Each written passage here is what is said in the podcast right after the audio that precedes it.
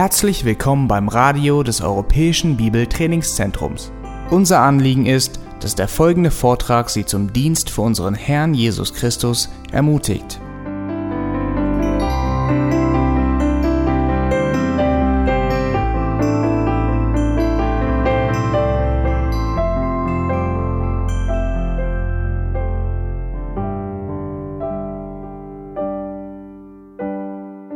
Wo ich beim Militär war, hatten wir jede Woche eine Inspektion. Der ganze Flur musste, dieser alte Wachs musste runtergenommen werden und neue Wachs muss draufgebracht werden, es musste poliert werden, es musste glänzend sein wie ein Spiegel. Und unsere Zimmer, die mussten richtig in Ordnung sein, es dürfte kein Staub zu finden sein. Manchmal, wenn sie richtig gemein sein wollten, haben sie sogar eine weiße Handschuhe angezogen und dann überall die ganze Ecken unter dem Bett überall geprüft, um zu sehen, ob unser Zimmer in Ordnung sei. Unsere WC musste glänzend sein, alles musste richtig glänzend sein. Der Spiegel dürfte, es dürfte keine Überreste von äh, Zahnpaste irgendwo sein. Und das Bett musste so gut gemacht werden und diese Bettdecke musste so gespannt sein, dass wenn sie eine Geldmünze drauf fallen ließ, dass es wieder in die Luft sprengt. Und das jede Woche, vier Jahre lang. Jetzt wisst ihr, warum ich nicht, bin, nicht mehr beim Militär bin. Aber in der Zeit haben sie ab und zu eine Überraschungsinspektion eingeführt. Das heißt, unangemeldet kamen sie, um die Zimmer zu prüfen. Und ich war im Zimmer einmal, da kam unser Sergeant Major, Sergeant Major, mit einem Kapitän rein. Und dieser Kapitän war neu in unserer äh, Jagdflugzeuggruppe. Und als sie reinkamen, hat, haben sie das Zimmer angeschaut und der Sergeant Major sagte zu dem Kapitän, Sir, dieses Zimmer ist immer in einem A1-Zustand. Er sagte, man kann zu jedem Tag, egal zu welcher Uhrzeit, hier reinkommen und diese Zimmer wird man genauso vorfinden wie jetzt, sagte er. Also für mich war das das Höchste am Lob, das ich zu der Zeit bekommen könnte.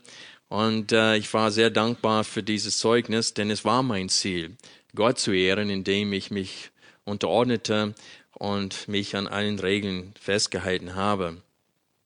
Also ich möchte heute das als Einleitung für Maleachi, für das Schlusswort in Maleachi verwenden, wo wir sehen, dass wir zu jeder Zeit für das Kommen Jesu Christi bereit sein sollen. Hier am Ende von Maleachi, das ganze Kapitel 3, haben wir gesehen, dass das Volk Israel zur Zeit Maleachi sich danach gesehnt hatte, dass der Messias kommt. Und Gott macht denen deutlich, dass sie nicht für seines Kommens bereit sind. Das, was so traurig ist, ist, dass das Volk es nicht sehen konnte. Ganz am Anfang des Briefes, ich habe euch geliebt. Worin hast du uns geliebt? Gott sagt dem Volk, ihr müsst zu mir zurückkehren. Und sie sagen, worin sollen wir umkehren? Sie haben ihre Sünden nicht sehen können. Sie dachten, sie sind bereit für das Kommen des Messias. Sie wollten, dass er kommt und die Nationen richtet und Gott teilt ihnen in Kapitel 3 mit, dass wenn er kommt, wird er plötzlich kommen und er wird jeden richten, nicht nur die Nationen, sondern auch die Juden. Und die entscheidende Frage in Kapitel 3, Vers 2, wer aber kann den Tag seines Kommens ertragen und wer wird bestehen bei seinem Erscheinen? Und wir haben die Antwort darauf gesehen, in Kapitel 3 ab Vers 16 lesen wir, da redeten die miteinander, die den Herrn fürchteten. Und der Herr merkte auf und hörte. Und ein Buch der Erinnerung wurde vor ihm geschrieben für die, die den Herrn fürchten und seinen Namen achten. Und sie werden mir, spricht der Herr der Herrscharen, zum Eigentum sein an dem Tag, den ich machen werde. Das heißt an dem Tag des Herrn. Und ich werde sie schonen, wie ein Mann seinen Sohn schont, der ihm dient. Und ihr werdet wieder den Unterschied sehen zwischen dem Gerechten und dem Ungerechten, zwischen dem, der Gott dient und dem, der ihm nicht dient. Wir sehen, dass das die, Fra äh, die Antwort auf die Frage ist, lohnt es sich, Gott zu dienen? Das war die Frage letzten Sonntag. Die Frage hatten wir aus Vers 13 dieses Kapitels. Gott sagte, eure Worte sind anmaßend gegen mich, spricht der Herr. Ihr aber sagt, was bereden wir gegen dich? Ihr sagt, nichts bringt es, Gott zu dienen. Und was ist der Gewinn, dass wir für seinen Dienst sorgen und dass wir in Trauer einhergehen vor dem Herrn der Herrscharen? Und wir haben gesehen, dass es nicht nur an dem Tag, am Tag des Herrn, wenn Gott aufstehen wird, um die Welt zu richten, dass es nicht nur an diesem Tag sich lohnt, Gott zu dienen, sondern auch in diesem Leben. Und wir haben viele Gründe betrachtet, warum es jetzt sich schon lohnt, Gott zu dienen. Denn man hat ein reines Gewissen vor Gott und vor den Menschen. Man hat eine Hoffnung auf ewiges Leben und so weiter. Und das Leben, das wir führen, ist viel erhabener als das Leben, das wir vor der Bekehrung geführt haben. Wir haben echte Freunde und so weiter. Und heute wollen wir fortsetzen, wo wir aufgehört haben, nämlich mit den letzten drei Versen dieses Buches. Und ich möchte diese Verse jetzt vorlesen. Malachi Kapitel 3, Vers 22.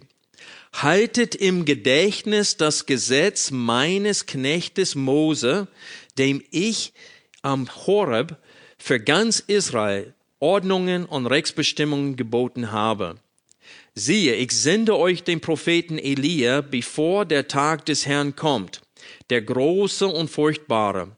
Und er wird das Herz der Väter zu den Söhnen und das Herz der Söhne zu ihren Vätern umkehren lassen, damit ich nicht komme und das Land mit dem Bann schlage. Der erste Hauptpunkt heute ist, Gottes Gesetz sollen wir nicht vergessen. Und wir wollen uns jetzt mit dem Wesen des Gesetzes auseinandersetzen, weil es gibt viele Christen in der jetzigen Zeit, die das Alte Testament nicht lesen. Die fünf, fünf Bücher Mose kennen sie gar nicht. Sie kennen sich überhaupt nicht gut aus in den ersten fünf Büchern der Bibel. Sie lesen vielleicht in den Evangelien im Neuen Testament, in den Briefen des Neuen Testaments, aber das Alte Testament wird gemieden von Christen und viele denken, dass es gar nicht für uns ist. Das ist für Israel. Das Neue Testament ist für uns, denken viele. Und deswegen möchte ich betonen, was das Wesen des Gesetzes ist und was ist hiermit mit Ordnungen und Rechtsbestimmungen gemeint. Also zum Schluss des Buches werden die Gottesfürchtigen ermahnt, Gottes Wort durch Mose nicht zu vergessen. Und dieses Gesetz sollten sie äh, Entschuldigung, ich wollte fragen, welches Gesetz ist damit gemeint? Es steht hier im Text, wo hat Moses dieses Gesetz empfangen? Auf Horeb. Und das ist nur ein anderes Wort für Sinai. Das sind zwei verschiedene Worte für diesen einen Berg. Und dort hat er das Gesetz Gottes empfangen. Und ich möchte euch bitten, jetzt 5. Mose, Kapitel 4 aufzuschlagen. Und wir wollen ab Vers 5 gemeinsam lesen. Und diese beiden Begriffe, Ordnungen und Rechtsbestimmungen, die hier in Malachi 3, Vers 22 vorkommen, die kommen dreimal vor in diesem kurzen Abschnitt, das wir lesen wollen. Und wir werden auch hier sehen, dass die zehn Worte, die auf den steinernen Tafeln geschrieben wurden, das heißt die zehn Geboten, auch hiermit gemeint sind. 5. Mose Kapitel 4, Vers 5.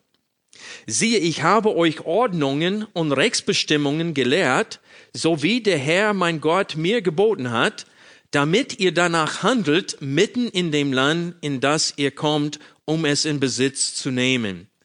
So bewahrt und tut sie, denn das ist eure Weisheit und eure Einsicht in den Augen der Völker, die all diese Ordnungen hören. Und sie werden sagen, ein wahrhaft weises und verständiges Volk ist diese große Nation. Denn wo gibt es eine große Nation, die Goethe hätte, die ihr so nah wären wie der Herr, unser Gott, in allem, worin wir zu ihm rufen? Und wo gibt es eine große Nation, die so gerechte Ordnungen und Rechtsbestimmungen hätte, wie dieses ganze Gesetz, das ich euch heute vorlege? Nur hüte dich und hüte deine Seele sehr, dass du die Dinge nicht vergisst, die deine Augen gesehen haben und dass sie nicht aus deinem Herzen schwinden alle Tage deines Lebens. Und tue sie deinen Kindern und deinen Kindeskindern kund an dem Tag, an dem du vor dem Herrn, deinem Gott, am Horeb standest, als der Herr zu mir sprach, versammle mir das Volk, dass ich sie meine Worte hören lasse, die sie lernen sollen, um mich zu fürchten. All die Tage, solange sie auf dem Erdboden leben und sie ihre Kinder lehren sollen. Da traten, da tratet ihr hinzu und standet unten am Berg, der Berg aber brannte im Feuer bis ins Herz des Himmels, und da war Finsternis, Gewölk und Dunkel. Und der Herr redete zu euch mitten aus dem Feuer. Die Stimme der Worte hörtet ihr, aber ihr saht keine Gestalt, nur eine Stimme war zu hören. Und er verkündigte euch seinen Bund, den zu halten er euch gebot, die zehn Worte. Und er schrieb sie auf zwei steinerne Tafeln und mir gebot der Herr zu jener Zeit, euch Ordnungen und Rechtsbestimmungen zu lehren, damit ihr sie hieltet im Land, in dem Land, in das ihr hinüberzieht, um es in Besitz zu nehmen.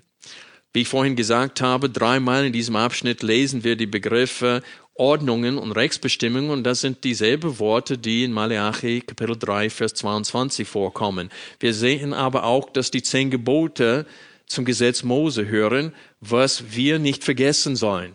Wir sollen uns erinnern an das Gesetz Mose. Und ich möchte äh, anhand einiger Stellen aus dem Neuen Testament dafür argumentieren, dass die Latte nicht höher im Neuen Testament gesetzt wurde, wie sie bereits durch Mose gesetzt wurde. Das heißt, diese moralische Latte, wie wir wandeln sollen. Als Jesus gefragt wurde im Neuen Testament, was das größte Gebot ist, welchen Text hat er aus dem Alten Testament zitiert? 5. Mose, Kapitel 6. In Kapitel 5, wir haben gerade aus Kapitel 4 gelesen, in Kapitel 5 kommen die zehn Gebote, die werden aufgelistet, und dann in Kapitel 6, Vers 4 lesen wir, höre Israel, der Herr ist unser Gott, der Herr allein. Und du sollst den Herrn, deinen Gott, lieben mit deinem ganzen Herzen und mit deiner ganzen Seele und mit deiner ganzen Kraft. Also Jesus hat das Gesetz Mose zitiert im Neuen Testament und gesagt, das ist das größte Gebot. Und dann ist Jesus einen Schritt weiter gegangen und hat gesagt, und ich möchte euch das zweite Hauptgebot ankündigen, nämlich liebe deine Nächsten wie dich selbst. Und das ist ein Zitat aus 3. Mose. Kapitel 19, Vers 18. Also Jesus hat das Gesetz Mose zitiert, wo er im Neuen Testament uns den Willen Gottes vor die Augen führte. Wenn wir 3. Mose 19 aufschlagen, das wollen wir jetzt tun, sehen wir das, was äh, Jakobus in seinem Brief das königliche Gesetz nannte. Jakobus zitierte von 3. Mose Kapitel 19, Vers 18, wie auch Jesus. Hier steht es, Du sollst dich nicht rächen und den Kindern deines Volkes nichts nachtragen und sollst deinen Nächsten lieben wie dich selbst. Paulus zitierte von diesem Vers in Galater Kapitel 5, Vers 14. Ihr braucht es nicht aufschlagen, ich lese diesen Vers vor. Denn das ganze Gesetz wird in einem Wort erfüllt, in dem du sollst deine Nächsten lieben wie dich selbst. Und in Römer 13, Vers 9 schrieb Paulus, denn das, du sollst nicht Ehe brechen, du sollst nicht morden, du sollst nicht stehlen, du sollst nicht begehren. Und wenn es ein anderes Gebot gibt, ist in diesem Wort zusammengefasst, du sollst deine Nächsten lieben wie dich selbst. Und so wir sehen, dass das Neue Testament dieselbe denselben Maßstab uns gibt, wie bereits in dem fünf Bücher Mose zu finden ist. Das heißt, von Anfang an wusste das Volk Gottes, was Gott von ihnen verlangt. Also Jesus und die Apostel haben das Gesetz Mose zitiert, um uns deutlich zu machen, was das Herzstück des Gesetzes ist, nämlich Gott zu lieben mit allem, was wir sind und unserem Nächsten zu lieben, wie wir uns selbst lieben. Was sind dann diese Rechtsbestimmungen und Ordnungen, die dann äh, zusätzlich zu den zehn Wörtern uns gegeben wurden, das heißt zu den zehn Geboten? Das sind im Großen und Ganzen Beispiele dessen, was es heißt, deine Nächsten zu lieben und Gott zu lieben von ganzem Herzen. Und hier in 3. Mose 19 sehen wir Beispiele davon. Neun von den zehn Geboten werden in diesen ersten 18 Versen wiedergegeben. Wir haben diesen Text betrachtet, wo wir Jakob, den Jakobusbrief durchgegangen sind, weil einige, ähm, fast alles, was Jakobus anspricht in seinem Brief, ist hier in diesem Text wiederzufinden.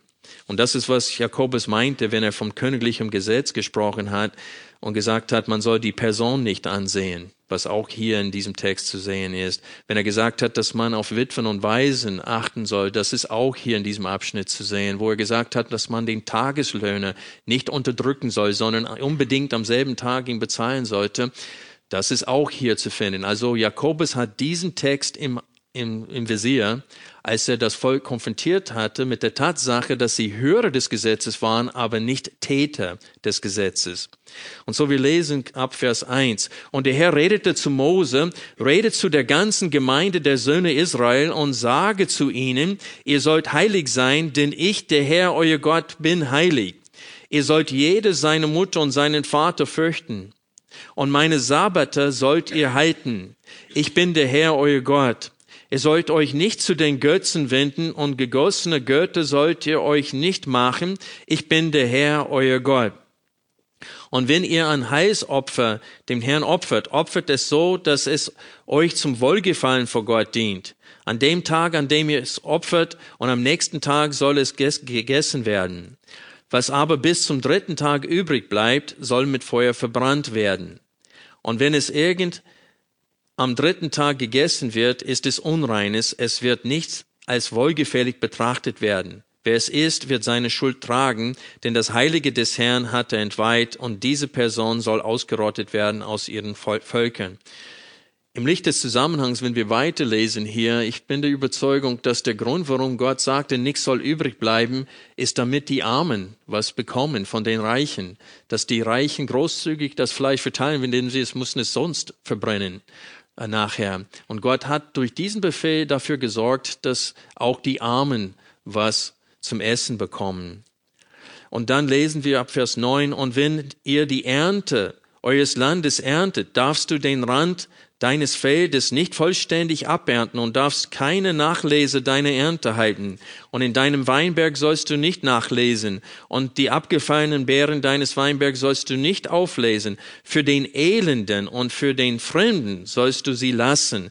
Ich bin der Herr, euer Gott. Und mit Elenden hier sind Witwen und Waisen und armen Menschen gemeint.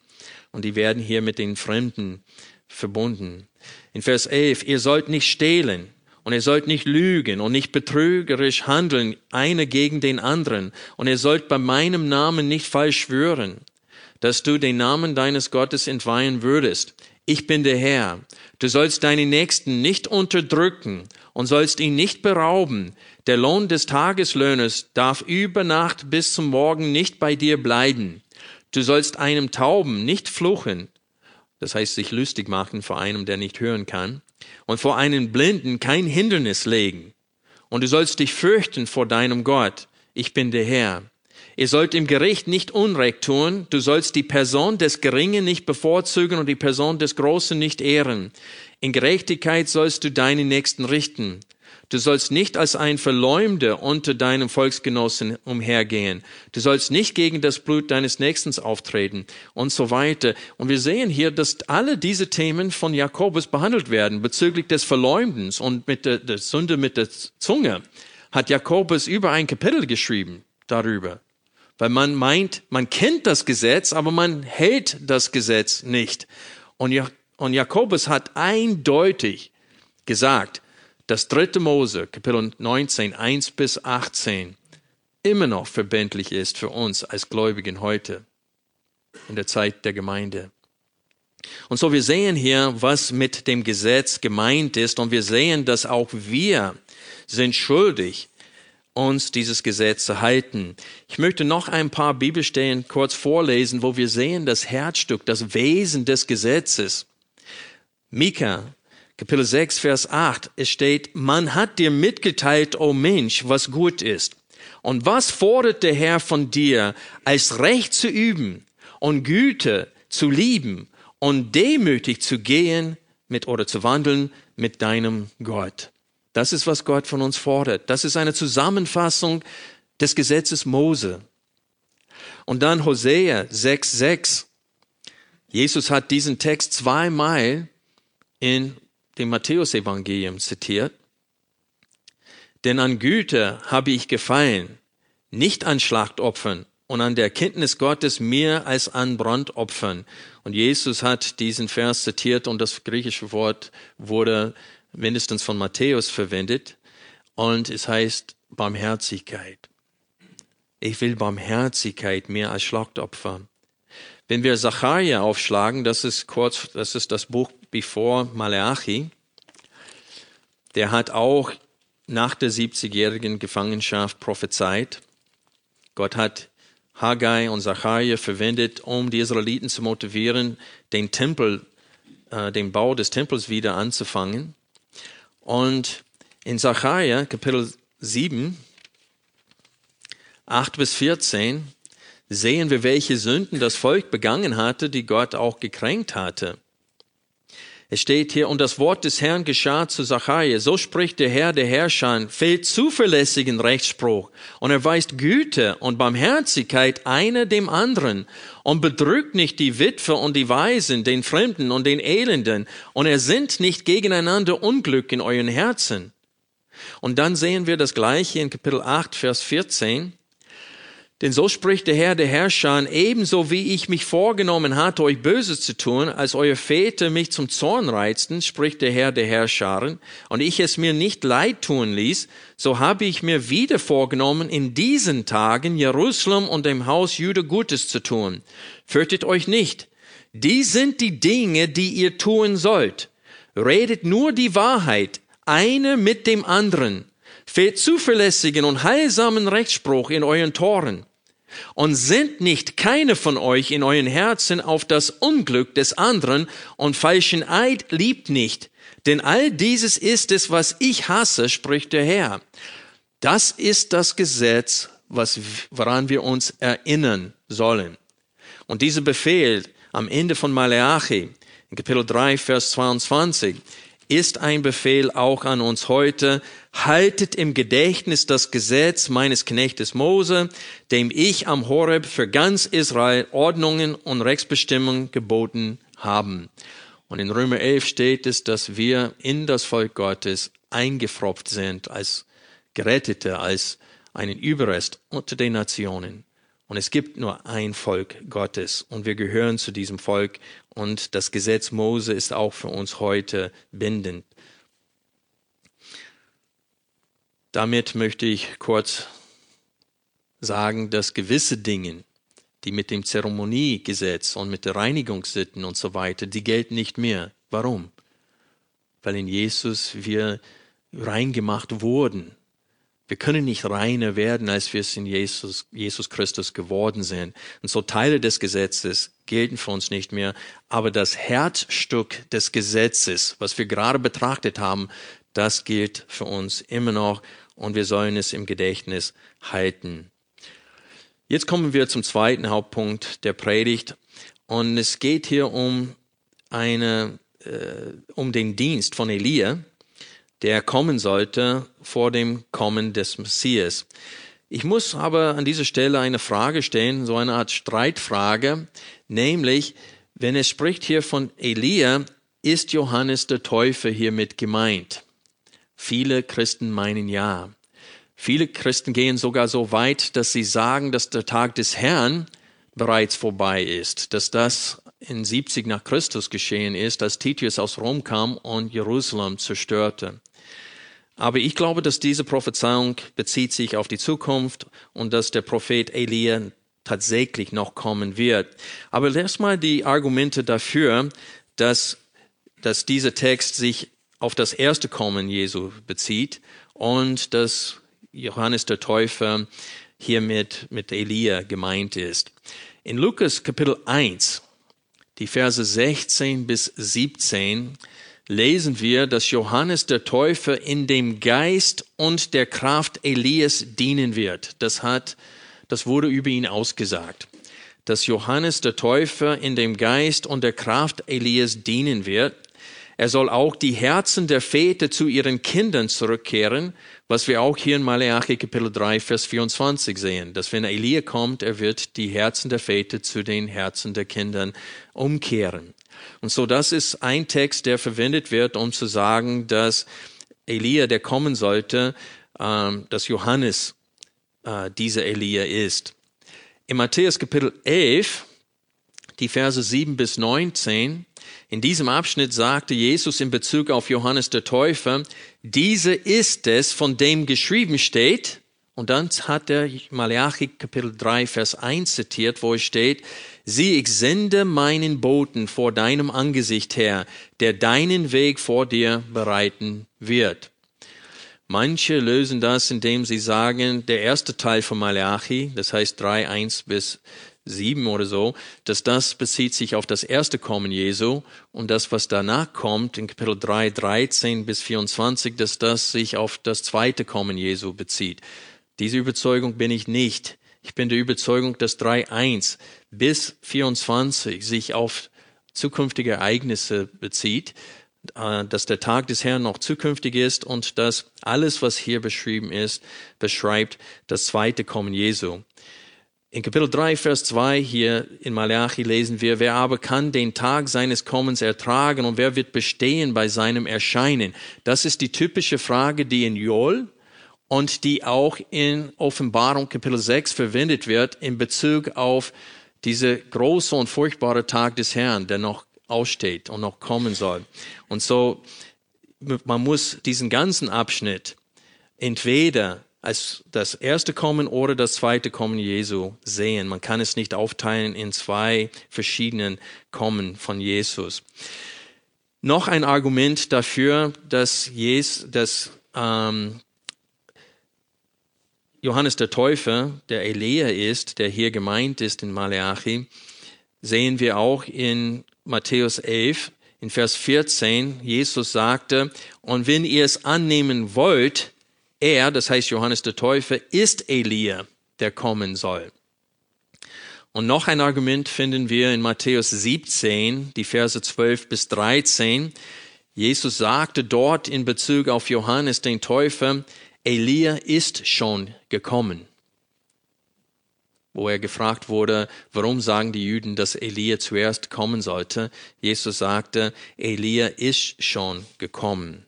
Also das hört sich sehr überzeugend an, aber lass uns die Argumente gegen äh, diese äh, Lehre oder diese Überzeugung äh, betrachten. Schlag bitte Johannes Kapitel 1 auf. In Johannes Kapitel 1, die Pharisäer und Schriftgelehrten haben Johannes direkt gefragt, bist du Elia? Und seine Antwort war, ich bin es nicht. Ich bin es nicht. Also das scheint ein richtiger Widerspruch zu sein. Wir lesen hier in Johannes Kapitel 1 ab Vers 19, und dies ist das Zeugnis des Johannes, als die Juden aus Jerusalem Priester und Leviten zu ihm sandten, damit sie ihn fragen sollten, wer bist du? Und er bekannte und leugnete nicht, und er bekannte, ich bin nicht der Christus. Und sie fragten ihn, was, was denn? Bist du Elia? Und er sagt, ich bin's nicht. Bist du der Prophet? Und er antwortete, nein. Und so hier sehen wir, dass Johannes sich selbst nicht als Elia betrachtete. Und dann lesen wir weiter hier, es steht, Wer bist du, damit wir Antwort geben denen, die uns gesandt haben? Was sagst du von dir selbst? Er sprach, ich bin die Stimme eines Rufenden in der Wüste, macht gerade den Weg des Herrn, wie Jesaja der Prophet gesagt hat. Und so er zitiert von Jesaja hier und sagt, dass meine Aufgabe ist es, den Weg für den Messias vorzubereiten, indem ich das Volk vorbereite für ihn. In Lukas Kapitel 1, Vers 17 wird die Aussage von Johannes dem Täufer von seinem Vater Zacharias bestätigt, nämlich er ist nicht Elia, sondern was? er kommt in dem Geist und in der Kraft Elia. Also er wird dienen nicht als Elia, sondern in dem Geist und in der Kraft von Elia. Auch wenn Jesus Johannes den Täufer als die Erfüllung von Malachi 3, Vers 1 dargestellt hatte, in Matthäus Kapitel 11, schließt das nicht aus, dass 3.1 erst durch den echten Elia bei dem zweiten Kommen von Jesus vollkommen erfüllt wird. Der Punkt ist, ist, dass die Rolle von Johannes und die Rolle von Elias in der, äh, Elia in der Zukunft sind identisch. Es ist nur zwei Kommen. Das heißt, was Elia bei dem zweiten Kommen Jesu tun wird, das tat Johannes bei dem ersten Kommen Jesu. Deswegen kam er in den Geist und in der Kraft Elia. Und wenn wir Matthäus 16 aufschlagen, wir sehen in den Versen 13 bis Kapitel 17, Vers 13, dass Jesus eine gute Erklärung hier gibt. In Matthäus 16 wusste Petrus, wer Jesus ist, aber nicht, warum er gekommen ist, nämlich um seine Gemeinde zu bauen zum Sterben, nicht zum Richten. Und Petrus stellte Jesus deswegen zur, zur Rede, weil er seinen Tod angekündigt hatte. Also Jesus weist Petrus stark zurecht in Kapitel 16, die Verse 23 bis 26. Aber in 16, 17 spricht Jesus von seinem zweiten Kommen. Das heißt, er sagte Petrus, dass der Messias doch in Herrlichkeit kommen wird. Er sagte, dann wird der Sohn des Menschen in der Herrlichkeit des Vaters kommen und mit den Heiligen. Ich denke, die Engeln sind damit gemeint. Und er wird kommen, um zu richten. Da sagte Petrus, du hast recht, es wird ein zweites Kommen geben und ich werde kommen, um zu richten. Aber ich bin jetzt nicht gekommen, um zu richten. Und das ist der Zusammenhang. Und am Ende von Kapitel 16 machte Jesus eine Prophezeiung, indem er sagte, dass einige unter euch werden nicht sterben, bis ihr den Sohn des Menschen kommen seht in der Herrlichkeit, in seiner Herrlichkeit oder in seinem Reich. Und das ist genau das, was wir in Kapitel 17 sehen. Jesus kommt auf diesen Berg der Verklärung. Er wird verklärt vor, vor äh, drei seinen Jüngern. Und wer kommt und redet mit Jesus? E Mose und Elia. Wie kann Johannes der Täufer Elia sein, wenn Elia tatsächlich buchstäblich gekommen ist auf den Berg der Verklärung? Elia ist gekommen. Und dass Elia auf dem Berg, dass die, da die Jünger Elia auf dem Berg gesehen haben, mit Jesus, stellen sie Jesus die Frage, warum sagen die Juden, dass Elia zuerst kommen muss? Ist es, weil die Juden Malachi Kapitel 3 gelesen haben. Und in dem Schlusswort haben sie verstanden, dass eine Voraussetzung für den Messias ist, dass Elia zuerst kommt. Und so das war ein großes Hindernis für sie, an Jesus zu glauben. Die sagen, wenn er der Messias ist, dann wo ist Elia? Und deswegen sagte Jesus, wer bereit ist, das anzunehmen, ist Johannes der Elia. Und Matthäus hat die Aufgabe gehabt, in seinem Evangelium diese Streitfrage äh, zu erklären, damit Menschen zum Glauben kommen unter den Juden. Und weil er weiß, dass das ein großes Hindernis ist, in Kapitel 11 und in Kapitel 17 wird das Thema angesprochen. Und es wird den Juden zwei Optionen gegeben, um an Jesus doch zu glauben, obwohl sie Elia buchstäblich nicht gesehen haben.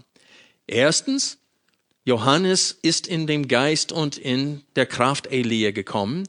Und zweitens, Elia ist buchstäblich gekommen. Es gab drei Zeugen davon auf dem Berg der Verklärung. Und so, wir sehen, dass Jesus dem Volk Israel deutlich machen wollte, dass sie keine Ausrede haben, dass sie nicht glauben. Und lass uns diesen letzten Teil von äh, äh, äh, Matthäus 17 hier lesen. Es steht hier, Jesus sagte, Elia kommt zwar und wird alle Dinge wiederherstellen. Ich sage euch aber, dass Elia schon gekommen ist und sie haben ihn nicht erkannt, sondern an ihm getan, was sie wollten. Ebenso wird auch der Sohn des Menschen von ihnen leiden. Da verstanden die Jünger, dass er von Johannes dem Teufel zu ihnen sprach. Also erstens sind hier scheint wieder ein Widerspruch zu sein. Er sagt, Elia kommt zwar und wird alle Dinge wiederherstellen. Das Wort wird, wird, müssen wir darauf achten. Der ist noch nicht da. Er wird kommen und er wird alles wiederherstellen. So Jesus sagte, Elia wird noch buchstäblich kommen. Und er wird genau das tun, was im, am Ende von Malachi geschrieben steht. Und dann sagte, ich sage euch aber, aber Elia, dass Elia schon gekommen ist. Und das scheint ein Widerspruch. Aber wenn wir verstehen, dass Johannes für das erste Kommen Jesu dieselbe Rolle erfüllt wie Elia bei dem zweiten Kommen, dann haben wir keinen Widerspruch hier. Denn wenn Johannes sagt, ich bin nicht Elia, und wenn Jesus sagt, wer es annehmen ist, wer bereit ist, das anzunehmen, zu akzeptieren, ist Johannes für mein erstes Kommen, was Elia sein wird für mein zweites Kommen. Und da haben wir keinen Widerspruch. Das heißt aber, dass Malachi Kapitel 3 bezieht sich immer noch auf die Zukunft. Also Jesus äh, bestätigte das zweite Kommen in Kapitel 16, Matthäus 16, 27 bis Kapitel 17, Vers 9. Und seine Verklärung ist eine Anzahlung von dem, was in Malachi 3 geschrieben steht. Sie ist ein wie Ernstgeld, das garantiert das Kommen, um zu richten, aber auch das Kommen von Elia, um alles wiederherzustellen, wie es auch in Malachi geschrieben steht.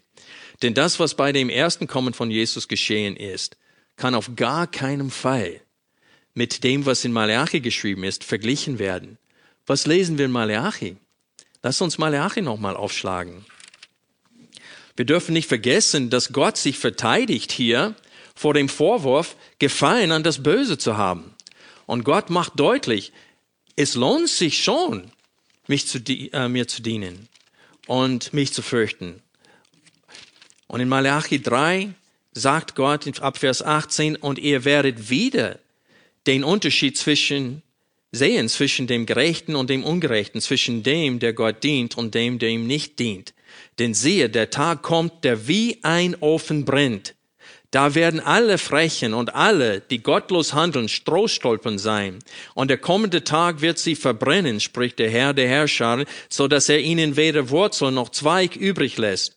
Aber euch, die ihr meinen Namen fürchtet, wird die Sonne der Gerechtigkeit aufgehen und Heilung ist unter ihren Flügeln. Und ihr werdet hinausgehen und umherspringen wie Mastkälber und ihr werdet die Gottlosen zertreten, denn sie werden Staub sein unter euren Fußsohlen an dem Tag, den ich machen werde, spricht der Herr der Herrscharen.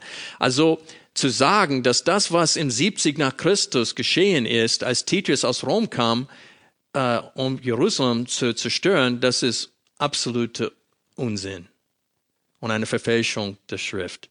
Der Tag des Herrn ist viel größer. Außerdem in Joel und in anderen Stellen, wo es von dem Tag des Herrn spricht, Gott wird die Welt richten, nicht nur Jerusalem. Und das ist das Einzige, was gerichtet wurde, und das durch Heiden, durch Römer. Also die Römer sind dran, wenn Jesus wiederkommt. Alle Nationen sind dran. Und das ist wirklich lächerlich, wenn man versucht, den Tag des Herrn und alles, was in Verbindung mit diesem Tag geschehen muss, zu verbinden mit dem, was in 70 nach Christus in Jerusalem geschehen ist. Das ist echt lächerlich. Und der einzige Motivation dafür ist, ist eine systematische Theologie namens Bündnistheologie zu untermauern. Und das ist traurig, dass sie bereit sind, solche klare Aussagen zu verdrehen. Also dieser Tag kommt noch. Wir treten, zertreten den Gottlosen noch nicht. Wir sind unter ihnen, wir leiden noch unter gottlosen Richtern und so weiter. Und es wird noch schlimmer, sagte Jesus, bevor das Ende kommt. Diese Verfolgung, die schlimmer ist, als es je zuvor gewesen war, wie es in Matthäus 24 steht, wird noch kommen. Aber der Tag des Herrn wird auch noch kommen und die Menschen werden gerichtet. Wir sehen das auch in 2. Petrus. Wenn ihr 2. Petrus Kapitel 3 kurz aufschlägt. Ich weiß, ich mache euch müde mit dem Aufschlagen heute. Wir springen hin und her, überall. Aber so kann, nur so kann man drei Stunden oder eine Stunde über drei Verse predigen. 2. Petrus 3, in 1 bis 10 sagt Petrus, dass Spotter werden kommen. Und er prophezeit, dass bevor dieser Tag des Herrn kommt, es werden Menschen geben, die sagen, Mensch, so viel Zeit ist verlaufen, der ist immer noch nicht gekommen. Wo, wo ist dieses Kommen?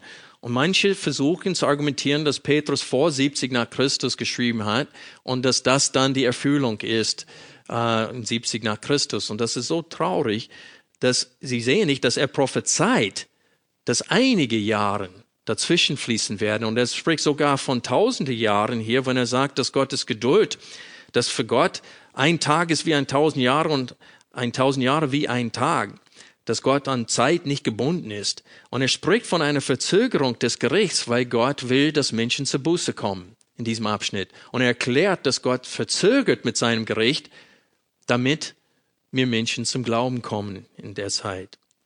Und so, wir lesen hier, auch in Kapitel 3, Vers 15, und seht in der Langmut unseres Herrn die Rettung, wie auch unser geliebter Bruder Paulus nach der ihm gegebenen Weisheit euch geschrieben hat. Was er meint hier ist, ist, dass Gott bleibt geduldig bis zum Tag des Herrn. Und deswegen sage ich euch, solange Gottes Geduld noch vorhanden ist, ist der Tag des Herrn noch nicht gekommen. Und wir sehen hier eine Beschreibung dieser Tag ab Vers 10. Es wird aber der Tag des Herrn kommen wie ein Dieb. An ihm werden die Himmel mit gewaltigem Geräusch, Geräusch vergehen. Die Elemente aber werden im Brand aufgelöst und die Erde und die Werke auf ihr im Gericht erfunden werden. Und das ist in 70 nach Christus nicht geschehen. Also der Tag kommt noch, wenn Gott den Unterschied machen wird zwischen den Gottlosen und den Gerechten. Jetzt möchte ich euch bitten, Malachi Kapitel 3, den letzten Vers jetzt aufzuschlagen, Vers 24. Hier wollen wir den Dienst von Elia und eigentlich auch den Dienst von Johannes der Täufer betrachten. Denn ihr Dienst ist identisch. Was Johannes der Täufer vor dem Auftreten Jesu bei seinem ersten Kommen tat, das wird Elia tun, unmittelbar vor dem zweiten Kommen Jesu. Und wir sehen hier in Malachi Kapitel 3, Vers 24, wenn Elia kommt, er wird das Herz der Väter zu den Söhnen und das Herz der Söhne zu ihren Vätern umkehren lassen, damit ich nicht komme und das Land mit dem Bann schlage. Also der Dienst ist ein Aufruf zur Buße, zur Umkehr. Und das ist genau das, was Johannes der Täufer tat. Der hat gesagt, tut Buße, denn das Reich Gottes ist nah gekommen. Und so das wird auch äh, der Dienst von, äh, von Elia, wenn er kommt. Und wir sehen, dass dieser Dienst, dieser Aufruf zur Buße, zur Umkehr in zwei Richtungen geht in diesem Text. Wenn wir zurückblicken auf Maleachi Kapitel 3, Vers 7, haben wir dasselbe Verb für Buße, für Umkehr. Es steht hier, seit den Tagen eurer Väter seid ihr von meinen Ordnungen, und das ist dasselbe Wort, das in Vers 22 zu finden ist, denn seit euer Väter seid ihr von meinen Ordnungen abgewichen und habt sie nicht beachtet. Kehrt um zu mir und ich kehre um zu euch, spricht der Herr, der Herrscharen. Also hier spricht es von Buße erstmal Richtung Gott, dass wir unsere Herzen zu Gott umkehren. Hier zum Schluss spricht er aber von einem Umkehr im Mensch zwischenmenschlichen Bereich, dass die Herzen der Väter zu den Kindern, zu den Söhnen ähm, äh, bekehrt werden sollen und auch umgekehrt die Herzen der Kinder den Vätern gegenüber. Und die Frage ist, was heißt das? Das ist eine ziemlich komische Formulierung für uns. Was heißt es, dass die Herzen, dass Elia soll die Herzen der Väter zu ihren Kindern bekehren und auch die Herzen der Kinder zu den Vätern bekehren? In, äh, in der Zürcher Übersetzung haben wir eine ganz andere Übersetzung. Ich lese diese Übersetzung vor. Und er wird das Herz der Vorfahren wieder zu den Nachkommen bringen und das Herz der Nachkommen zu den Vorfahren, damit ich nicht komme und das Land schlage mit der Weihe der Vernichtung. Was er hiermit meint ist, ist, dass es geht um die Herzen von den Patriarchen Abraham, äh, Isaac und Jakob. Und dass, von den Vor dass die Vorfahren hier mit gemeint sind und dass er wird die Herzen der, der Nachkommen von Abraham zurückbringen zu derselben Herzenseinstellung wie Abraham, Isaac und Jakob. Das Problem mit dieser Auslegung und mit dieser Übersetzung ist, ist, wie gesagt, das ist dasselbe Wort hier im Text für Buße, für Umkehr. Und es ist dasselbe Wort, das in Kapitel 3, Vers 7 verwendet wurde, so dass es hier darum geht, dass, äh, wie sollen Abraham, Isaac und Jakob motiviert werden, in ihrem Herzen, wie sollen ihre Herzen bekehrt werden zu den Söhnen jetzt? Das ist unmöglich. Die sind schon tot, die sind bei Gott, sie sind nicht mal hier auf Erden. Und so, das muss sich die Übersetzung in der Zürcher Übersetzung äh, ablehnen. Das Wort für Söhne hier wird in allen vier hauptenglischen Übersetzungen, die ich selber verwende, inklusive der äh, King James Version, ähm, als Kinder übersetzt. Und das wäre eine richtige Übersetzung an dieser Stelle. Das heißt, die Herzen der Väter zu den Kindern umkehren und die Herzen der Kinder zu den Vätern umkehren. Und ich muss staunen, wie oft die Schriftlesung von Michael passt zu dem, was wir hier äh, durchnehmen.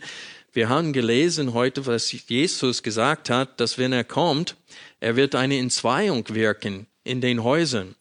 Wir lesen in Lukas 12, lese ich nochmal vor, was Michael heute Morgen vorgelesen hatte. Denkt ihr, dass, dass ich gekommen sei, Frieden auf der Erde zu geben? Nein, sage ich, euch, sondern vielmehr Entzweiung. Denn es wird von nun an fünf in einem Haus in zweit sein, drei mit zweien und zwei mit dreien. Es werden in zweit sein Vater mit Sohn und Sohn mit Vater, Mutter mit der Tochter und Tochter mit der Mutter und so weiter. Und es ist möglich, dass in den Häusern, dass die Herzen der, der Eltern, dass das Herz von dem Vater nicht im Einklang ist mit dem Herzen von den Kindern und auch umgekehrt. Und so wir sehen hier, dass Gott will eine Buße haben, die auch Frieden in den Familien bewirkt. Nicht nur Frieden zwischen uns und ihm, sondern zwischen uns und unseren Mitgliedern zu Hause. Und wenn wir Malachi Kapitel 2 wieder aufschlagen, sehen wir in Vers 15, ich lese aus der Schlachtübersetzung, dass Gottes Ziel durch die Vereinigung, nämlich dass die zwei ein Fleisch sein sollen zwischen Mann und Frau, göttlichen Samen ist, das heißt göttlicher Nachwuchs. Und, und hat er sie nicht eins gemacht, ein Überrest des Geistes für ihn? Und wonach soll das eine trachten, das heißt das Ehepaar? Nach göttlichem Samen. So hütet euch den in eurem Geist und niemand werde der Frau seiner Jugend untreu. Und so, wir haben hier gelesen, dass die haben sich scheiden lassen von ihren Frauen. Sie haben sie weggeschickt und haben ausländische Frauen, die fremden Götzen angebetet haben, zu Frauen genommen. Und die waren nicht treu. Die Väter waren nicht treu als Oberhaupt ihrer Familien. Und sie waren kein Vorbild für ihre Kinder. Und die Herzen sind verbittert. Und es gibt keine Harmonie und keine Liebe zwischen den Kindern und den Vätern in solchen Familien. Wir brauchen nur an Absalom und David denken. Also es ist ein großes Werk, wenn Gott Buße in dem Leben von einem Menschen bewirkt. Und wenn ein Vater, wenn sein Herz zu Gott bekehrt ist, dann wird er seiner Frau treu sein und er wird seinen Kindern in allem ein Vorbild sein und er wird sich bemühen, dass diese Kinder zum Glauben an Gott kommen. Und wenn wir diese Parallelstelle aus Lukas nochmal aufschlagen, in Lukas Kapitel 1, 16 bis 17 gewinnen wir auch noch Einsicht hierin. Hier ist nur ein Teil des Verses aus Malachi Kapitel 3, Vers 24 äh, zitiert und die zweite Hälfte ist anders. In Malachi 3,24 lesen wir, dass er wird der Herzen der Väter äh, den Söhnen umkehren und das Herz der Söhne zu ihren Vätern umkehren. Hier lesen wir, und er, Vers 17, und er wird vor ihm hergehen in dem Geist und der Kraft des Elia, um der Väter Herzen zu bekehren zu den Kindern. Und jetzt wird es anders. Und Ungehorsame zur Gesinnung von Gerechten um dem Herrn ein zugerüstetes Volk zu bereiten. Und Kinder sind ungehorsam und auch ungläubig bis zu dem Tag, wo sie zum Glauben kommen. Und das ist unsere Aufgabe als Vätern, dass wir mit Zuneigung und mit Liebe und mit dem Wunsch, dass unsere Kinder zu Gott kommen, uns investieren in unsere Kinder, so dass sie von Ungehorsam zum Gehorsam kommen, dass sie von Ungehorsam, wie es hier in diesem Text steht, zur Gesinnung von Gerechten kommen. Die müssen zu dieser Gesinnung kommen, die müssen diese Gesinnung gewinnen. Und Gott will uns als Väter, als Oberhäupter, als Hirten der Familien gebrauchen dazu, dass unsere Kinder zum Glauben kommen. Und das passt haargenau mit Malachi Kapitel 2, Vers 15, wo es steht, dass Gott erstrebt aus dieser Vereinigung zwischen Mann und Frau göttliche Samen, göttliche Nachwuchs. Das ist Gottes Ziel. Und das müssen wir wirklich zum Herzen nehmen. Denn das ist das Wesen wahrer Buße. Wahre Buße ist anhand des Wandels zu sehen.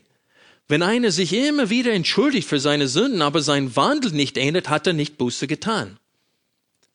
Es geht um eine Herzenseinstellung. Gott gegenüber steht, die Herzen der Väter werden bekehrt, nicht nur ihr Wandel. Ihre Herzen werden bekehrt. Und wenn Gott dein Herz hat, dann hat er auch deinen Wandel. Weil wenn du Gott liebst und ihm gefallen willst, und wir den Heiligen Geist, der in uns wohnt, äh, dabei ist, um uns zu helfen, die Begehrten unseres Fleisches zu überwinden, dann werden wir es auch tun. Denn das Wollen, sagt Paulus, ist vorhanden.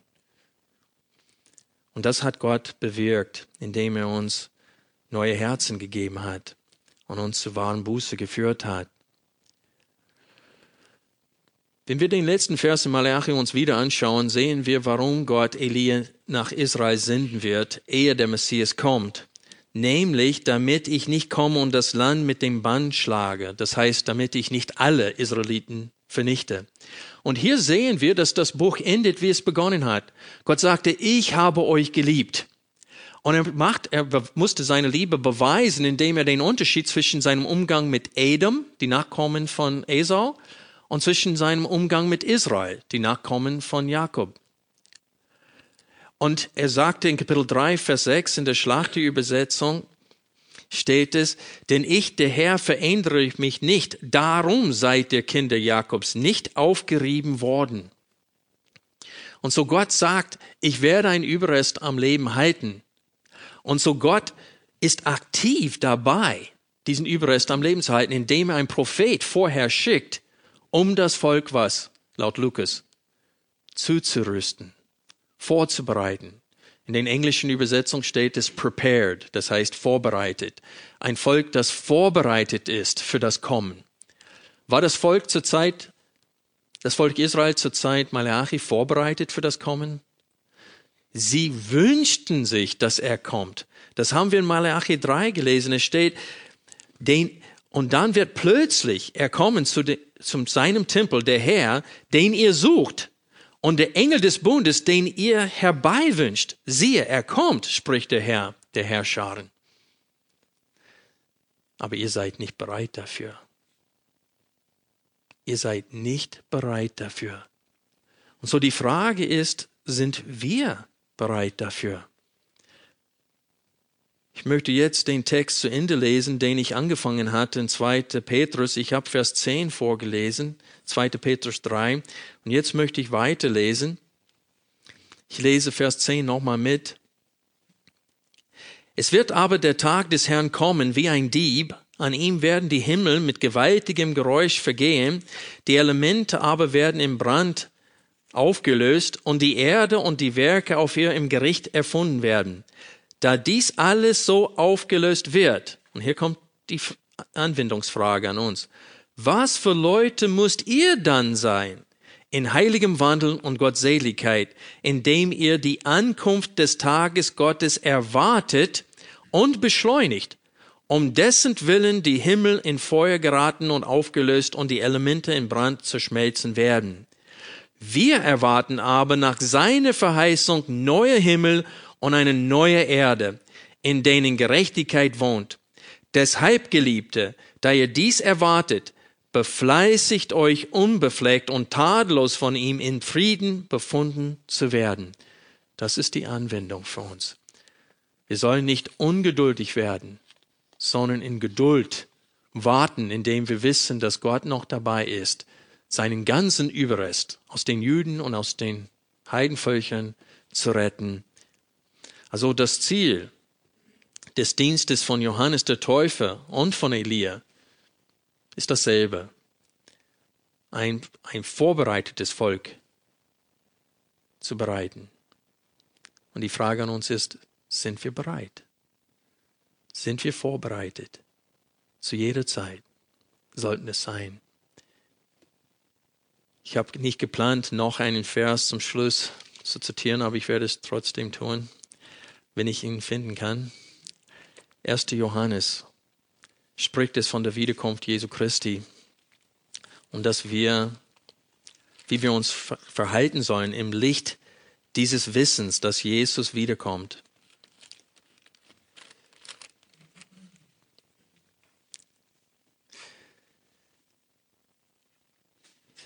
Kapitel 3, Vers 8, äh, Kapitel 2, Vers 28.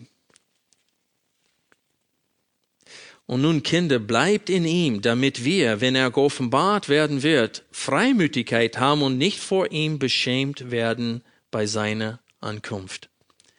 Und wenn man weiterliest, steht es da, Kapitel 3, Vers 1, Seht, welch eine Liebe uns der Vater gegeben hat, dass wir Kinder Gottes heißen sollen. Und wir sind es. Deswegen erkennt uns die Welt nicht, weil sie ihn nicht erkannt hat. Geliebte, jetzt sind wir Kinder Gottes. Und es ist noch nicht offenbar geworden, was wir sein werden.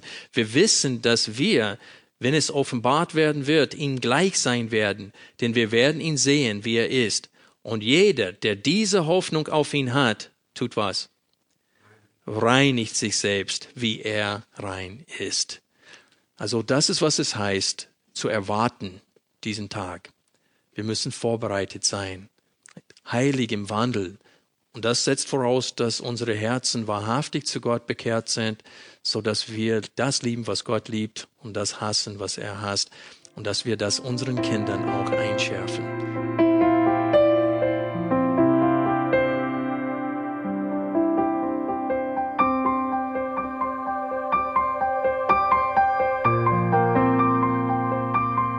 Alle Vorträge unseres Programms, Bücher, DVDs und vieles mehr können Sie bei uns unter www.ebtc-media.org erhalten.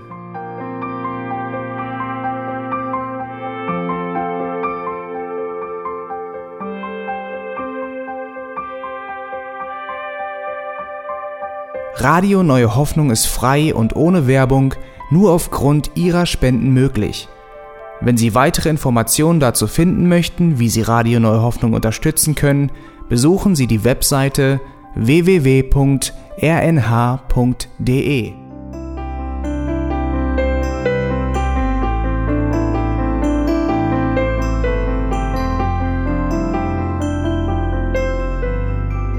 Die Sendezeiten des EBTC sind Montag, Mittwoch, Freitag und Samstag jeweils von 10 bis 11 Uhr.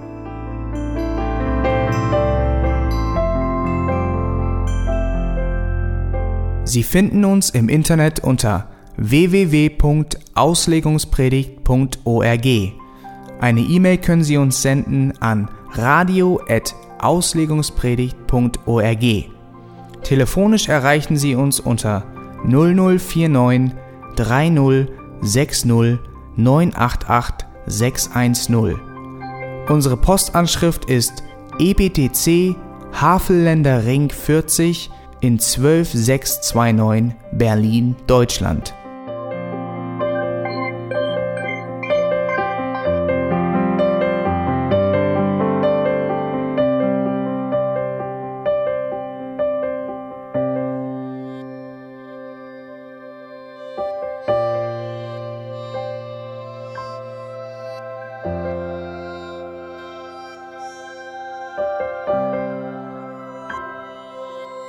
Auf Wiedersehen und bis zum nächsten Mal beim EBTC Radio.